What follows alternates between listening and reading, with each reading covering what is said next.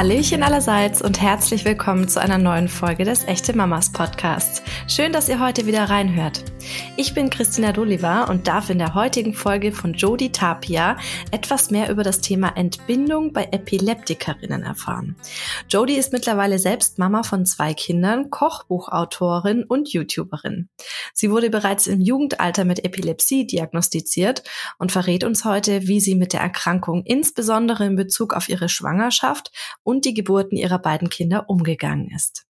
Dann äh, wünsche ich dir erstmal einen wunderschönen guten Morgen. Schön, dass wir uns heute hier im Echte Mamas Podcast treffen, liebe Jodi. Es ist ja jetzt schon eine ganze Weile her, dass wir miteinander gesprochen haben und ich habe dich ja gerade für unsere Community schon mal kurz vorgestellt, aber sag doch selber bitte nochmal, wer du bist und was du so machst. Okay, hallo liebe echte Mamas Community. und zwar bin ich Jodie Tapia. Ich bin äh, 27 Jahre alt, Mama von zwei Kindern. Äh, die große ist drei, der kleine ist jetzt gerade zwei Monate alt, Ehefrau und ähm, ja beschäftige mich rund um das Thema Social Media. Wir haben auch eine eigene Content Marketing Agentur hier in Hamburg, was wir auch noch neben unseren Kanälen machen. Genau, ansonsten Instagram, YouTube, TikTok ist so das, was uns jeden Tag verfolgt. Und du bist ja auch eine begnadete Köchin, ne? Du hast ja sogar ein eigenes Kochbuch danke, geschrieben danke. mit Familiengerichten. andere. Äh, das ist ja Jahr. auch ein wichtiges Thema in deinem Leben, ne? Ja, definitiv. Also ich habe jetzt schon zwei Kochbücher geschrieben. Genau, das erste kam 2021 raus oder 2020 raus, weiß ich schon gar nicht mehr.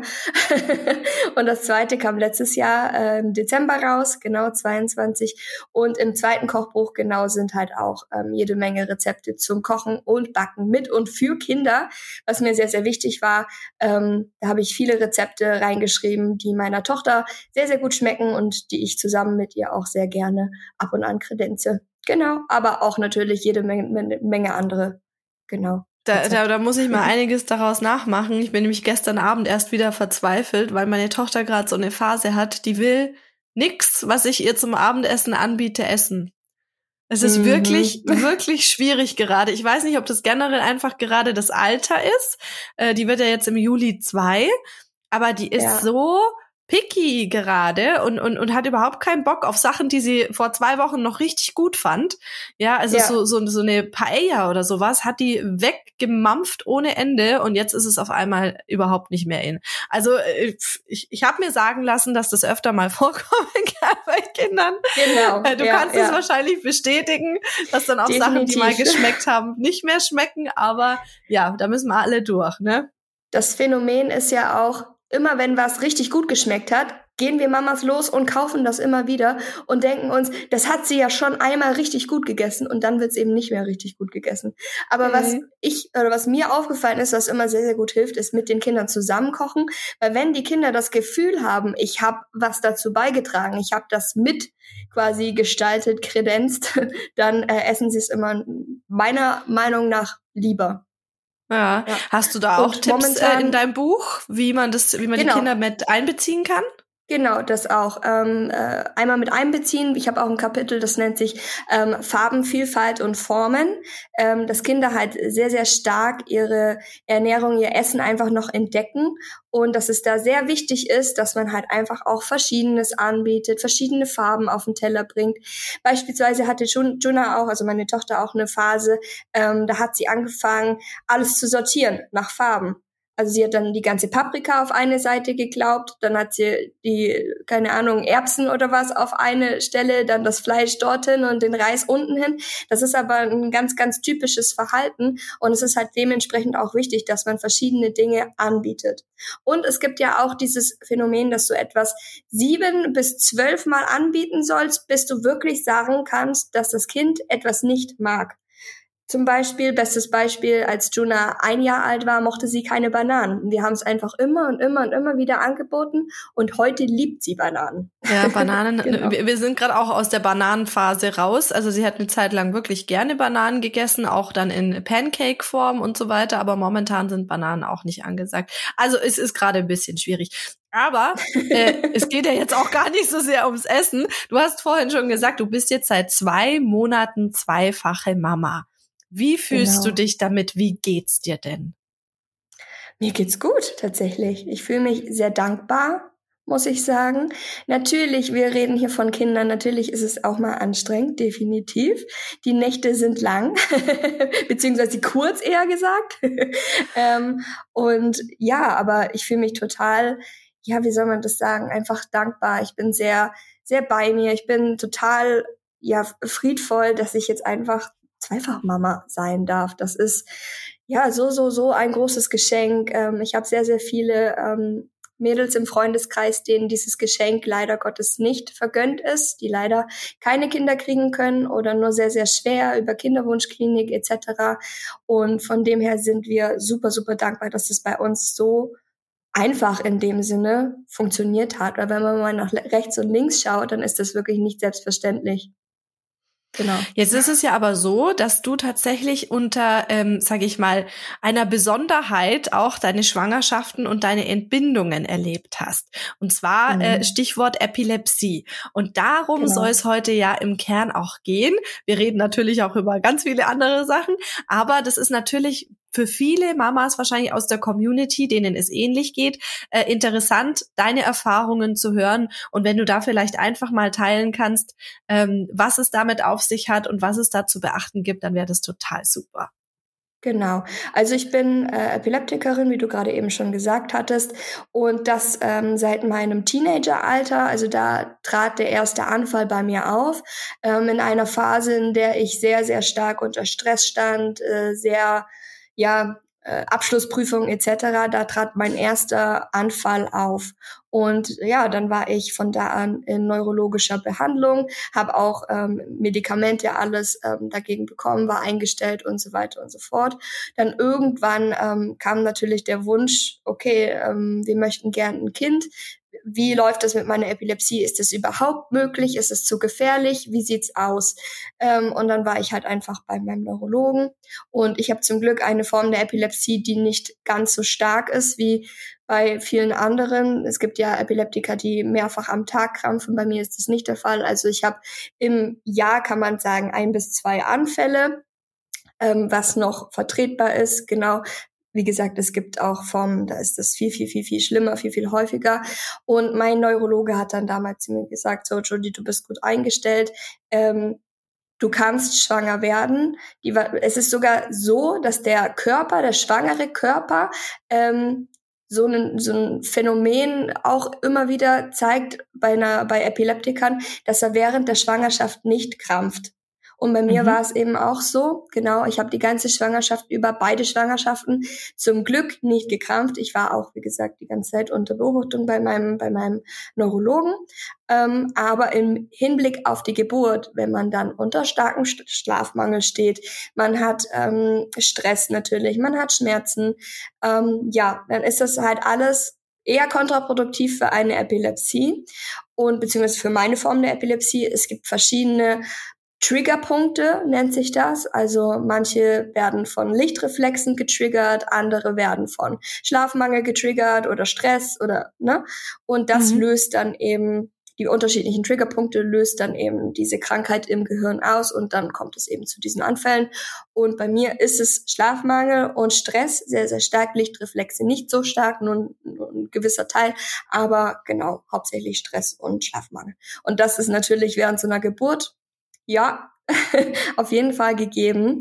Ähm, deshalb war ich halt vorher auch mit dem äh, Chefarzt der Geburtsklinik, an die ich mich gewandt habe, im Kontakt, zumindest jetzt bei der zweiten Schwangerschaft. Bei der ersten Schwangerschaft wurde das Ganze so ein bisschen auf die leichte Schulter genommen ähm, im Krankenhaus. Das habe ich natürlich im Vorgespräch und auch während der Geburt immer wieder gesagt, dass, dass ich Epileptikerin bin, dass darauf geachtet werden muss. Aber da wurde das meines Erachtens nicht richtig ernst genommen, ähm, weshalb ich dann letztendlich auch einen Krampfanfall erlitten habe unter der Geburt ähm, bei meiner ersten Tochter. Allerdings im Nachhinein habe ich dann von meinem jetzigen Arzt gehört, dass ähm, alle meine Faktoren ähm, unter, der, unter der ersten Geburt auf ein, eher auf eine Präeklampsie hingewiesen haben, als auf mhm. meine Epilepsie. Und mir wurde immer weiß gemacht, dass dieser Krampfanfall unter der ersten Geburt meiner Epilepsie zuzuschulden ist. Und es mhm. war für mich total schlimm. Ich habe mich ja nach meiner ersten Geburt auch in ähm, psychologische Betreuung gegeben, weil ich das so stark auf mich bezogen habe und ich mir so sehr selbst die Schuld gegeben habe, ähm, dass ich wie gesagt, unter der Geburt gekrampft habe und mein Kind dann quasi per Kaiserschnitt geholt werden musste unter Vollnarkose, ähm, dass ich das total ja in mich reingefressen habe und dann wirklich im Wochenbett starke ähm, Probleme hatte und dann eine Wochenbettdepression entwickelt habe. Und das lief alles dann bei der zweiten Geburt ganz, ganz anders, weil ich ganz anders rangegangen bin. Ich bin viel reflektierter mit meiner Krankheit umgegangen, habe das direkt ähm, so stark thematisiert, dass das gar nicht unter den Teppich gekehrt werden konnte. Und dann hatte ich eben genau das gleiche Szenario wieder, dass ich eben diese Anzeichen der Präeklampsie hatte. Ähm, das geht mit, ähm, mit schlechten Blutwerten einher, mit Entzündungswerten, Eiweiß im Urin, hohen Blutdrücken, ähm, Kopfschmerzen auch und Oberbauchschmerzen. Und das habe ich alles wieder eins zu eins beim, ähm, bei meiner zweiten Schwangerschaft dann in der 40. Woche, ja genau, in der 40. Woche bekommen. Und ähm, dann wurde frühzeitig entschieden, okay, wir lassen es dieses Mal nicht bis zu einem Krampfanfall kommen und wir machen jetzt einen eiligen Kaiserschnitt, einen Tag vorm ET, ähm, aber halt keinen Notfallkaiserschnitt. So konnte ich bei der zweiten Geburt immerhin wach sein und es wurden mir direkt Krampflöser gegeben und so konnte ich halt gar nicht erst krampfen. Long story wow, also das ist, das ist auf jeden Fall echt eine ganz, ganz spannende Geschichte. Vor allem auch leider traurig zu hören, dass es beim ersten Mal eben nicht äh, so ernst genommen wurde. Ja. Würdest du denn sagen, du hättest im Nachhinein weiß ich nicht, noch mit mehr Nachdruck daran gehen sollen? Also wenn jetzt jemand wirklich in derselben Situation ist wie du und sich da auch Gedanken macht, dass sowas sein kann, äh, wie kann man denn idealerweise das Krankenhaus wirklich sag ich mal, perfekt in Anführungszeichen drauf vorbereiten? Also was ja. sollte man da vorab äh, beachten? Gibt es da noch irgendwas, was der Arzt vielleicht auch vorab ausstellen kann, was man dem Krankenhaus vorlegen kann? Was sind da deine Tipps? Genau, also auf jeden Fall während der Schwangerschaft schon regelmäßig zum Neurologen gehen. Das ist ganz, ganz, ganz, ganz wichtig. Ob es jetzt was gibt, was er ausstellen kann, weiß ich tatsächlich nicht. Mehr wurde nichts ausgestellt, aber er hat immer wieder gesagt, beton das, sag das, ähm, dass du Epileptikerin bist, ähm, damit die Ärzte dort halt einfach richtig handeln können und direkt von Anfang an halt einfach mit einer gewissen Vorsicht rangehen. Aber ich glaube, bei meiner ersten Geburt ist generell so viel falsch gelaufen. Ich kam in dieses Krankenhaus und das Wartezimmer war brechend voll. Ähm, wir waren dann irgendwann wirklich Ewigkeiten später, ich hatte ja schon Wehen, ähm, im CTG-Raum und die Schwester meinte dann noch so zu mir auf witzig, ja, da haben sie sich einen schlechten Tag ausgesucht, denn heute sind wir komplett voll. Und mein Mann meinte dann, ja, und was passiert in so einem Fall? Werden wir dann irgendwie zu einem anderen Krankenhaus geschickt oder wie läuft das? Und dann hat sie noch gewitzelt und meinte, ja, im Notfall äh, dann hier auf der CTG-Pritsche. Und das fand ich in dem Moment natürlich überhaupt nicht lustig, weil Du bist mhm. unter wen? Du möchtest dein Kind heil, gesund auf die Welt bringen. Du hast Schmerzen. Du bist dann halt vielleicht einfach auch noch Epileptikerin. Und das war für mich wirklich keine schöne Situation. Und da, also hinterher hat meine Psychologin dann zu mir gesagt, wahrscheinlich hat mein Körper da schon zugemacht.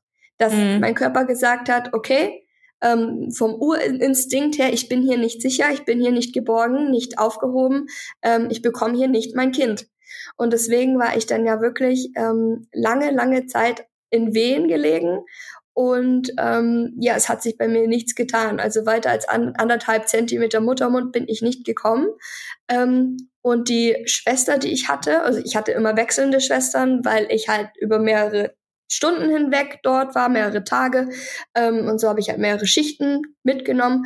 Und die letzte Schwester, die ich hatte, war leider eine Schwester im Anerkennungsjahr und sprach so gut wie nur Italienisch. Und auch mhm. kein Englisch. und ähm, in meiner Akte stand halt quer in Rot Epileptikerin. Also meine Akte hatte ich zwischenzeitlich einfach selber, weil so viel los war, so, so ein Personalmangel herrschte, dass die nicht mal mehr geschafft haben, mir die Akte abzunehmen.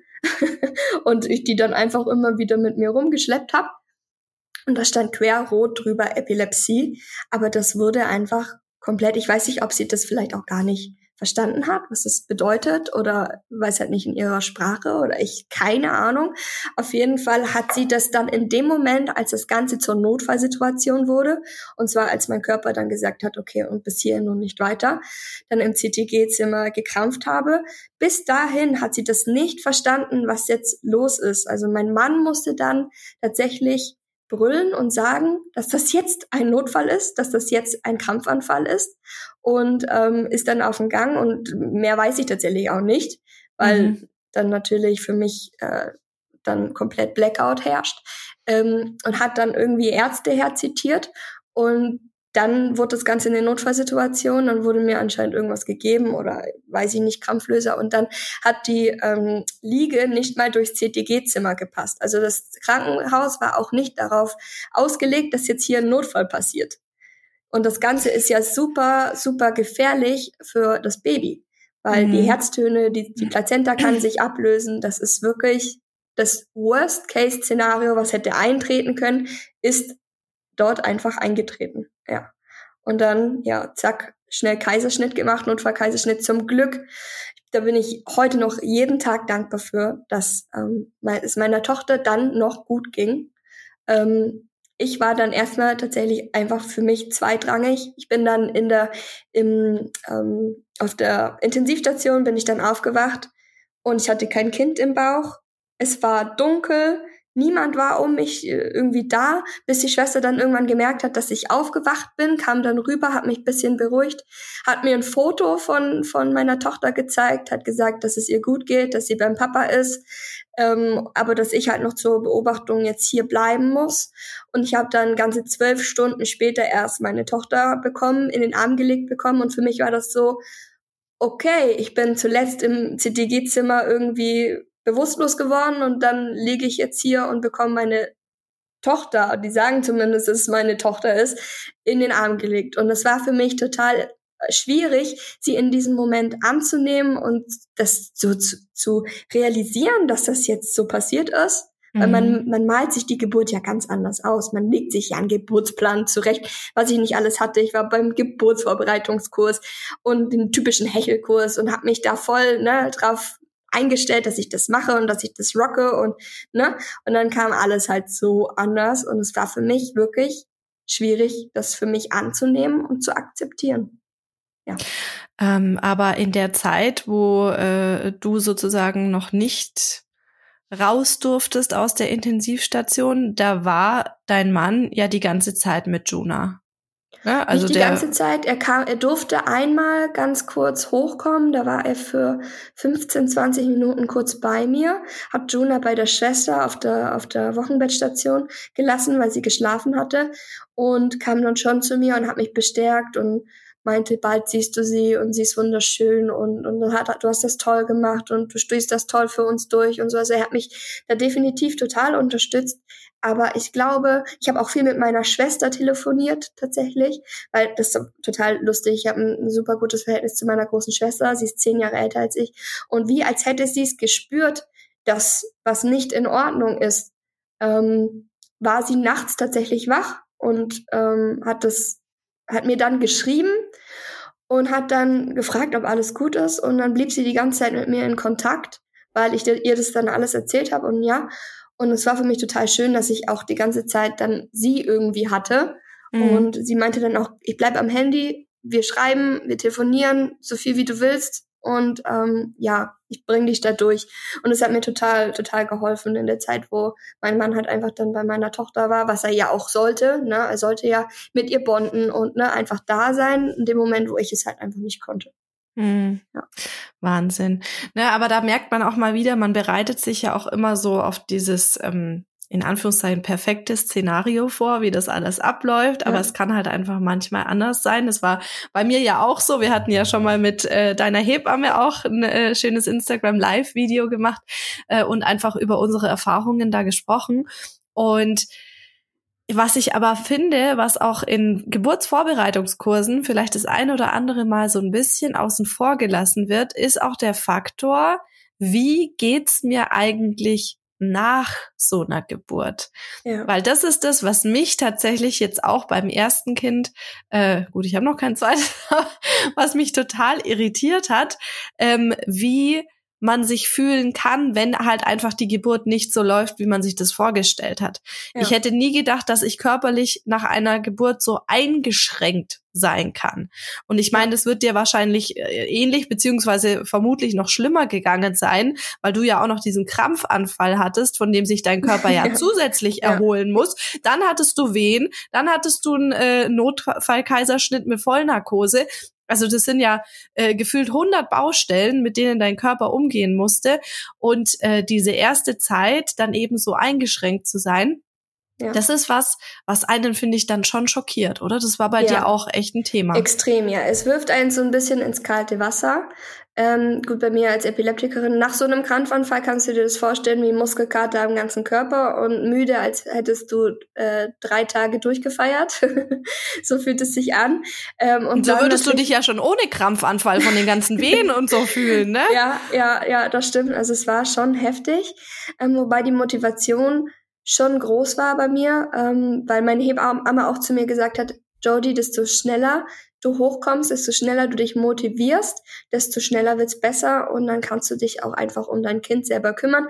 Was mir sehr wichtig war, ich wollte diese Zeit, die ich mit ihr verpasst habe, irgendwie nachholen. Mhm. Es war so, ich hatte dieses Bedürfnis, sie bei mir zu haben. Ich wollte sie eigentlich auch gar nicht großartig abgeben, nur ab und an an meinen Mann. Ich wollte, dass das Stillen klappt. Ich wollte so, ich habe mir innerlich gesagt, so, aber dafür wird es jetzt gut werden. Also mhm. auch wenn bis hierhin alles irgendwie mies lief, ab jetzt wird es gut. Und deswegen habe ich mich so ein bisschen einfach gezwungen, mir selber ein A gebissen, dass das, äh, dass das klappt. Genau, ja. ja. Aber du hast recht, darüber spricht so gut wie keiner, wie es einem danach geht. Und vor allem spricht auch keiner darüber, wie es eigentlich ist, wenn die Geburt nicht so gelaufen ist, wie ich mir das vorgestellt habe. Nicht nur körperlich, sondern auch psychisch. Mhm. Ja, ich, wie gesagt, ich habe ja schon erwähnt, dass ich danach in einer Wochenbettdepression war. Und das war so ziemlich die schlimmste Zeit, die ich leider in meinem Leben durchmachen musste bisher. Ja. Und jetzt ist es aber so, jetzt hast du ein zweites Kind und hattest auch die Möglichkeit, dich vielleicht auch noch mal anders mental darauf vorzubereiten. Ja. Ähm, jetzt hast du sozusagen eine zweite Entbindung erlebt, die sich wahrscheinlich jetzt von der ersten auch total unterschieden hat. Ja. Ähm, magst du uns mal erzählen, wie sich jetzt dein Geburtserlebnis ähm, ins Positive gewandelt hat, damit wir natürlich auch einen positiven Ausblick haben für alle Mamas, die vielleicht auch eine schlechte Erfahrung hatten, dass ja. es beim zweiten Mal nicht auch so sein muss. Genau. Ja, definitiv war die zweite Geburt jetzt viel, viel schöner, weil ich viel reflektierter an die Sache rangegangen bin. Wie gesagt, vorher Gespräche geführt habe, vorher mit dem Chefarzt der Geburtsstation gesprochen habe und ähm, ja, wie gesagt, einfach ganz anders rangegangen bin an die Situation. Ich habe zwar bis zum Schluss gehofft, dass ich spontan entbinden darf. Da habe ich wirklich sehr, sehr stark drauf gehofft, aber als dann dieser Tag kam, an dem es mir morgens schon nicht gut ging. Mein Mann hat es morgens schon in meinen Augen gesehen, dass sich ein Krampfanfall anbahnt, was auch interessant ist. Er sieht das mittlerweile. Ähm, nach Jahren Beziehung kann er jetzt genau abschätzen und sehen, wann ich in diesem Modus bin, was super interessant ist, weil ich sehe es selber nicht. Ähm, ja, genau. Und da hat er morgens schon gesagt, ist alles okay.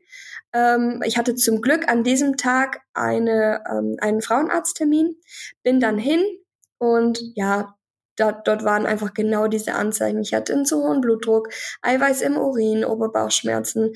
Ähm, es sah alles nicht gut aus und dann meinte die Frauenärztin, Jody, geh mir mal lieber zum Arzt äh, äh, ins Krankenhaus und lass mal eben ein Blutbild erstellen. Ich will auf Nummer sicher gehen, weil wir kennen ja deine Vorgeschichte. Genau, muss ich auch noch dazu sagen, den Frauenarzt habe ich auch gewechselt ähm, zur zweiten Geburt. Ähm, genau, einfach um da ein bisschen, ja, besser betreut zu sein. Und ich hatte leider auch zwischen den beiden ähm, Kindern eine Fehlgeburt und dort lief es bei meiner alten Frauenärztin gar nicht gut. Also ich habe mich dort nicht mehr wohlgefühlt und habe dann den Frauenarzt gewechselt. So muss ich dazu noch sagen.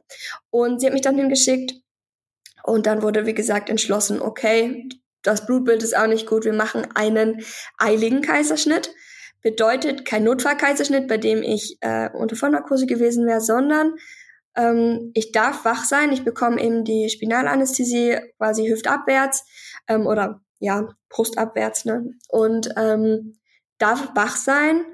Aber der Kaiserschnitt muss jetzt erfolgen. Also mein Mann musste wirklich innerhalb von einer halben Stunde unsere Große einmal irgendwo unterbekommen und dann herkommen, ähm, weil das halt einfach Eile hatte, dass ich halt nicht in diesen Krampfanfall halt wieder gerate. Und ähm, ja, dann hatten wir wo, kam ich direkt in, in ein ähm, Kreissaal, was schon mal ein Schritt mehr war als bei der ersten Geburt, weil dort bin ich ja nach vier Tagen Wehen immer noch nicht in einem Kreissaal gelandet. Ähm, und jetzt durfte ich dieses Mal von Anfang an in einen Kreissaal. Ich hatte dort die Möglichkeit, einmal zur Ruhe, zur Ruhe zu kommen, meine Tasche abzustellen, einfach kurz mit der Situation ähm, mich anzufreunden. Dann kam eine Schwester, die mir wirklich sehr, sehr freundlich ähm, einfach alles erklärt hat, mich in mein schickes OP-Hemd geworfen hat ähm, und ja, mich bisschen einfach beruhigt hat, weil ich natürlich auch dann aufgeregt war, ganz klar. Und dann haben wir einfach gemeinsam auf meinen Mann gewartet. Ich habe währenddessen schon krampflösende Mittel bekommen, hing dann schon quasi einmal hier an einem schönen Tropf und kam dann, durfte dann rüber in den OP-Saal laufen. Dort haben sich auch alle nochmal vorgestellt, waren ja, sehr, sehr einfühlsam, sehr, sehr freundlich. Ich war auch bei der zweiten Geburt in einer anderen Klinik. Muss ich auch noch dazu sagen, habe mich für eine andere Geburtsklinik entschieden, für eine etwas mit einer etwas höheren Versorgungsstufe, weil ich einfach Angst hatte, dass sowas nochmal passiert. Genau. Und ähm, ja, dann wurde ich halt vorbereitet. Einmal wurde die Narkose gelegt. Für alle diejenigen, die Angst haben ähm, vor der Spinalanästhesie, die ist wirklich nicht schlimm. Also es ist ein kurzer Peaks und dann merkt man auch schon nichts mehr. Und ja, dann wurde ich einmal hingelegt, Tuch runtergefahren, ne? dann wurde mir noch einmal übel, weil ich vorher gegessen hatte, weil ich ja nicht darauf vorbereitet war, dass ich heute einmal eine Narkose bekomme. Und dann habe ich noch ein bisschen äh, ja in, in den OP-Saal gekübelt. Aber so ist das halt dann eben. Und dann ging es auch schon los, genau. Und dann ähm, ruckelte das ein bisschen und ne, und dann irgendwann hörten wir den Schrei, was für mich ein unglaubliches, ein unglaublicher Moment war oder für uns als Paar auch, weil mein Mann durfte ja bei mir sein, an der durfte die ganze Zeit an meiner Schulter sein und bei Juna hatten wir das ja nicht. Also sowohl ich als auch er nicht. Ihm wurde dann damals einfach unsere Tochter irgendwann in die Hand gedrückt, hier bitteschön. Und dieses Mal hatten wir den ersten Schrei, es wurde das Tuch runtergenommen, die Nabelschnur wurde abgemacht, hier, das ist ihr Sohn, der geht ganz kurz zu den Kinderärzten, er kommt gleich wieder zurück. Und in dem Moment, in dem er dann versorgt wurde, flossen dann auch schon bei uns beiden die Tränen, wir haben uns umarmt, also soweit es halt ging. Mhm. und dann kam er auch schon, also das ging ruckzuck, dass er dann bei uns war. Und er durfte dann wirklich bei uns liegen, mit mir kuscheln. Ich hatte einfach dieses okay, er kam gerade aus meinem Bauch, ich hab's gesehen und dann wurde er mir gebracht, das ist mein Kind. Das war für mich so anders einfach, als es bei meiner ersten Tochter war. Ähm, ja, unbeschreiblich, wunderschön, ganz, also wie gesagt, ganz anders und sehr, sehr, sehr, sehr heilend. Weil ich muss auch dazu sagen, ich war ja unter Vollnarkose. Mein Bauch wurde geöffnet, mein Kind wurde rausgeholt. Ich wusste ja überhaupt gar nicht, wie der Prozess des Kaiserschnittes ist. Mhm ich war ja nicht wach. Und dieses Mal konnte ich das zumindest sehen, was passiert ist während ihrer Geburt. Und das war irgendwie total, ja, angenehm. Ich konnte in diesem Moment, in dem sie mir das Kind auf die Schulter gelegt haben, meinen Frieden mit diesem Kaiserschnitt machen und meinen Frieden mit dieser Krankheit und habe mich nicht geärgert oder irgendwie mich selber dafür beschuldigt, dass ähm, es so gelaufen ist, sondern in dem Moment habe ich es angenommen und es war okay. Und es war wirklich ja, ein sehr, sehr schönes Gefühl und Erlebnis und jeder, der da draußen vielleicht einen Notkaiserschnitt hatte, dem wünsche ich das Gleiche. Ja. Oh, das hast du jetzt total schön gesagt. Das wird, wird sicher einigen äh, Mamis hier auch Mut machen, die vielleicht Bedenken haben, was jetzt so eine weitere Entbindung angeht. Ich meine, ich muss ehrlicherweise auch gestehen, ich hatte jetzt beim ersten Mal zwar keinen Notkaiserschnitt, also wir haben das mehr oder weniger abgewendet. Es hieß äh, noch eine Stunde auf natürlichem Weg und dann Notkaiserschnitt oder wir machen gleich einen Kaiserschnitt. Wir mhm. haben uns dann halt für, auch für den eiligen Kaiserschnitt entschieden. Ähm, aber ja, also es ist trotzdem so, dass man natürlich immer äh, wieder drüber nachdenkt, ähm, wie das bei einem weiteren Kind laufen könnte. Und ähm, einfach auch zu hören, dass man in so einer Situation dann eben auch so ähm, friedlich dann sein kann und so ähm, viel Glückseligkeit empfinden kann und nicht dieses ganze Chaos außenrum äh, wahrnimmt. Das ist dann schon schön zu hören und ich glaube, dass da viele Mamis sich jetzt bestimmt bestärkt fühlen, was eine weitere Entbindung angeht. Ich hoffe es, ich hoffe es, ja. ähm, Jetzt würde ich gern noch einmal kurz äh, einen Schritt zurückgehen. Du hattest vorhin angesprochen, ihr hattet ja äh, leider auch eine Fehlgeburt in der Zwischenzeit. Ähm, hast du deine zweite Schwangerschaft durch dieses Erlebnis dann irgendwie anders wahrgenommen? Also ähm, warst du da ängstlicher oder ja. hast du dich davon jetzt nicht ähm, beeinflussen lassen? Ich glaube, das kann man gar nicht, oder? Nee, also ich konnte es auf jeden Fall nicht. Ich war viel, viel, viel, viel ängstlicher, weil wer einmal schon mal diesen Schmerz erlebt hat, ähm, ein gewünschtes Kind zu verlieren und zu sehen, dass das Herz nicht mehr schlägt, ähm, der ist da einfach gebrandmarkt, würde ich sagen. Und es war also die ersten, ich würde sagen, bis zur zwölften Woche, weil ich ähm, unser, unser Sternchen damals in der zwölften Woche verloren habe, ähm, waren für mich eine Tortur. Also jeden Tag hatte ich Angst, ähm, dass das wieder passiert und ja, es ist wirklich so, man ist sehr in sich gekehrt. Man versucht das irgendwie mit sich und seinem Körper auszumachen. Man versucht stark zu sein für das Kind, was man bereits hat, sich die Traurigkeit vielleicht nicht so sehr anmerken zu lassen. Aber wenn wir mal ehrlich sind, hat das ähm, meine Große auf jeden Fall auch mitbekommen, weil ich oft einfach geweint habe und gesagt habe, ich, ich halte das nicht nochmal aus, wenn das nochmal passiert. Ähm, das war wirklich heftig für mich. Und ähm, meine Schwangerschaft genießen konnte ich dann wirklich erst so ab der 17., 18. Woche sowas, fing das dann an, wo ich gesagt habe, okay, so langsam glaube ich, es bleibt bei mir, es ist meins und es bleibt jetzt da, wo es ist und wir bekommen das. Ähm, aber das war echt heftig. Also mein Mann hat mir dann in der zwölften Woche so ein Dopplergerät geschenkt, so ein ähm, zum Herztöne messen. Soll man nicht so oft machen, aber ab und an mal zu hören, ob das Herzchen noch schlägt, das beruhigt. Das mhm. beruhigt. Mhm. Weil es war dann auch so, klar, man hat ein Kleinkind, die toben mal, da geht mal ein Tritt in den Bauch oder was und man denkt sich, oh nein. Und wenn jetzt was passiert ist, was Quatsch ist, weil natürlich das Würmchen am Anfang noch so klein ist und so geschützt ähm, von den ganzen Fettschichten und Organen, die drumrum sind, aber man macht sich bei jedem kleinen ähm, ja, Geschehen. Zipperlein. Genau, Zipperlein ja. macht man sich einfach Sorgen. Und da war das super, dass ich ab und an einfach gehört habe, okay, das Herzchen schlägt noch. Mm, Alles fein. Das, das glaube ich dir. Ja, es war nicht einfach. Aber eine Schwangerschaft mit einem Kleinkind ist ja, also stelle ich mir zum Beispiel jetzt natürlich dann auch herausfordernder vor, weil in meiner ersten Schwangerschaft ging es mir zwar äh, verhältnismäßig wirklich gut die ganze Zeit, aber ich war die ersten drei Monate zum Beispiel unfassbar müde. Ne? Und wenn man mhm. sich dann vorstellt, man hat eben dann noch so einen kleinen äh, Racker zu Hause, der hier äh, Entertainment braucht und äh, der auch auf dem Arm getragen wird und so weiter und so fort. Das äh, stelle ich mir jetzt schon schon herausfordernd vor. Mich würde aber auch interessieren, gerade jetzt auch, äh, weil du vorhin angesprochen hast, die Epilepsie hat verschiedene Trigger, unter anderem äh, Stress und Stra äh, Schlafmangel. Ähm, hat dich dein Mann dann in der Schwangerschaft besonders entlastet, was das auch angeht, weil das natürlich auch was ist, was ja dafür sorgen könnte, dass du in der Schwangerschaft einen Anfall bekommst. Mhm. Oder das habe ich richtig verstanden? Ja, ja, definitiv. Möglich ist das, aber also es ist ja, also in meinem Falle war es zum Glück nicht so. Und wie gesagt, es ähm, ist laut meinem Neurologen oft so, dass in der Schwangerschaft, dann warum auch immer, die Psyche oder was das so unterbindet, dass man keinen hat. Also zumindest in einer leichten Form der Epilepsie, wie es jetzt in mhm. einer starken Form ist, davon kann ich nichts berichten, das weiß ich nicht. Ähm, genau, aber bei mir war es, wie gesagt, ebenso.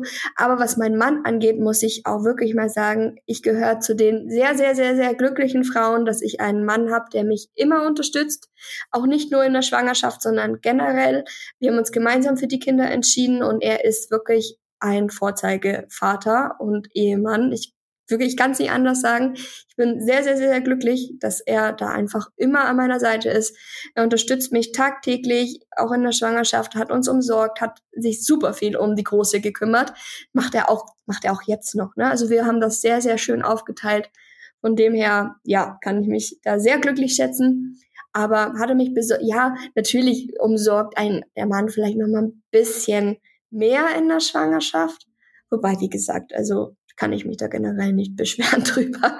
Ja. Aber es kann auf jeden Fall nicht schaden, sich, äh, wenn man eben an Epilepsie leidet, dass man in der Schwangerschaft besonders äh, darauf achtet, dass man eben nicht so viel Stress hat und ja. gut schläft und so weiter und so fort. Das so oder so, auch als Nicht-Epileptiker. so, so. Nee, aber dann, äh, also das, das klingt total toll und ich glaube, äh, Johnny sollte unbedingt mal zu den echten Papas, also zu unserem äh, Papa-Pendant in den Podcast kommen und mal seine Sicht äh, auf diese ganze Geschichte erzählen, weil ich glaube, dass das natürlich auch für die Papas mega spannend ist, weil wir reden natürlich immer aus der Mama-Perspektive, aber mhm. vergessen manchmal leider, leider auch so ein bisschen die Papas und die tragen manchmal auch echt viel mehr dazu bei, äh, als man vielleicht denken würde. Ja, ähm, also so nicht nur an der Zeugung beteiligt. Ich nenne immer, ich nenne ihn immer meinen wandelnden Motivationspodcast. Weil er ist wirklich so ein positiver Mensch und auch sehr reflektiert. Er liest mehr Elternratgeber, als ich es tue. Ja, also, Wahnsinn. Ist, ja, also er ist da wirklich sehr hinterher und er berichtet mir dann immer, was die neuesten Erkenntnisse sind. Und ähm, ja, also er ist da wirklich, wirklich ein Vorzeigevater, kann man nicht anders sagen. Wunderschön. Äh, jetzt wird mich mal interessieren, so vielleicht auch ein bisschen aus persönlichem Interesse raus, äh, so der, der Wechsel jetzt von einem auf zwei Kinder. Wie war das jetzt für dich? Äh, ist es ähm, ja. handelbar oder würdest du sagen, das ist jetzt schon ein krasser Einschnitt, krasse Umstellung? Es ist schon eine Umstellung, ja, definitiv. Vor allem hatten wir mit unserem Kleinen gerade zu Anfang eine Phase, man weiß jetzt nicht, ob es an den Kolik, also ob es Koliken sind oder waren, oder wir hatten uns, also die, die Große hatte aus der Kita vermutlich einmal einen Magen-Darm-Infekt eingeschleppt, ob's, ob er das vielleicht auch hatte, aber er hat gerade zu Anfang wirklich von 24 Stunden hat er gefühlt 20 durchgebrüllt. Also er war gar nicht zu beruhigen.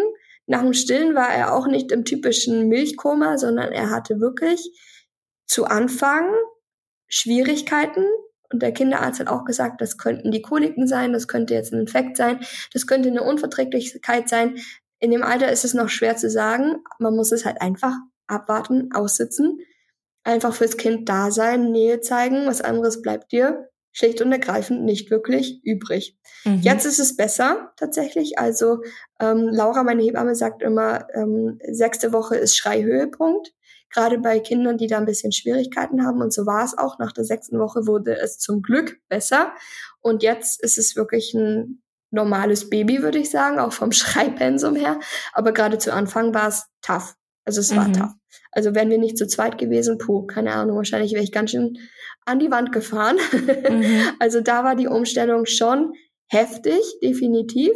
Aber man gewöhnt sich von Tag zu Tag immer mehr daran.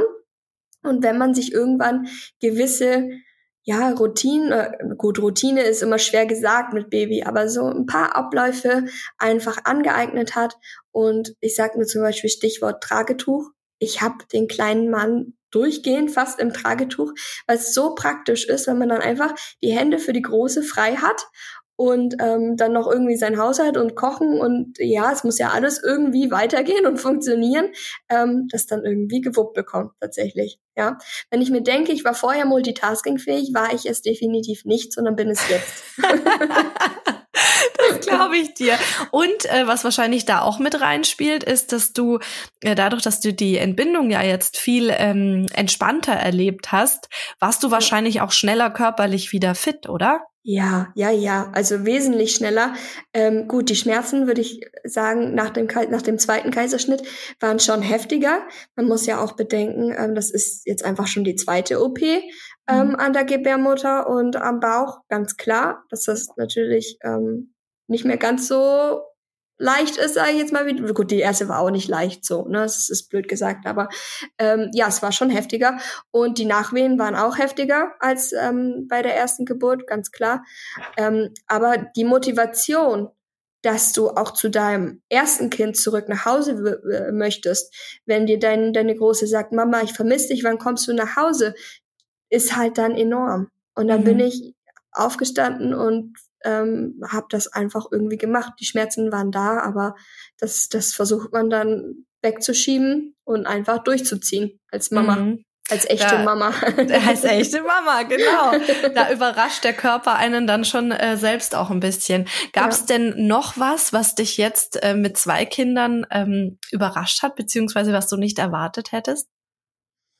Ähm, ich habe tatsächlich gedacht, dass meine große mehr Eifersucht zeigt oder vielleicht ihn nicht von Anfang an so annimmt, aber diese Geschwisterliebe, die von, von der ersten Sekunde da war, war so enorm. Ich habe bis heute nicht einmal gehört, dass der Kleine doof ist oder dass er weggehen soll oder das habe ich erwartet, dass irgendwie sowas kommt, weil sie ja jetzt quasi ihren Thron als einzige äh, Tochter so ein bisschen abgeben musste, aber gar nicht. Sie liebt ihn abgöttisch und schmust ihn und wenn er weint, dann sagt sie, Mama, Joshi hat Hunger.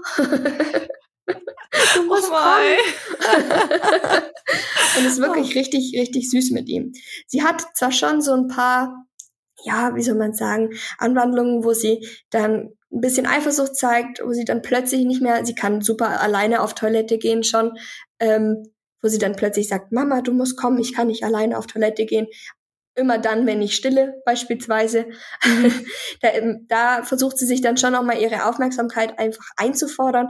Aber das ist, denke ich mal, vollkommen normal und ja. auch okay. Wir versuchen ihr auch einfach Zeit alleine einzuräumen, also Mama Juna Zeit, wo ich dann wirklich nur mit ihr mich beschäftige.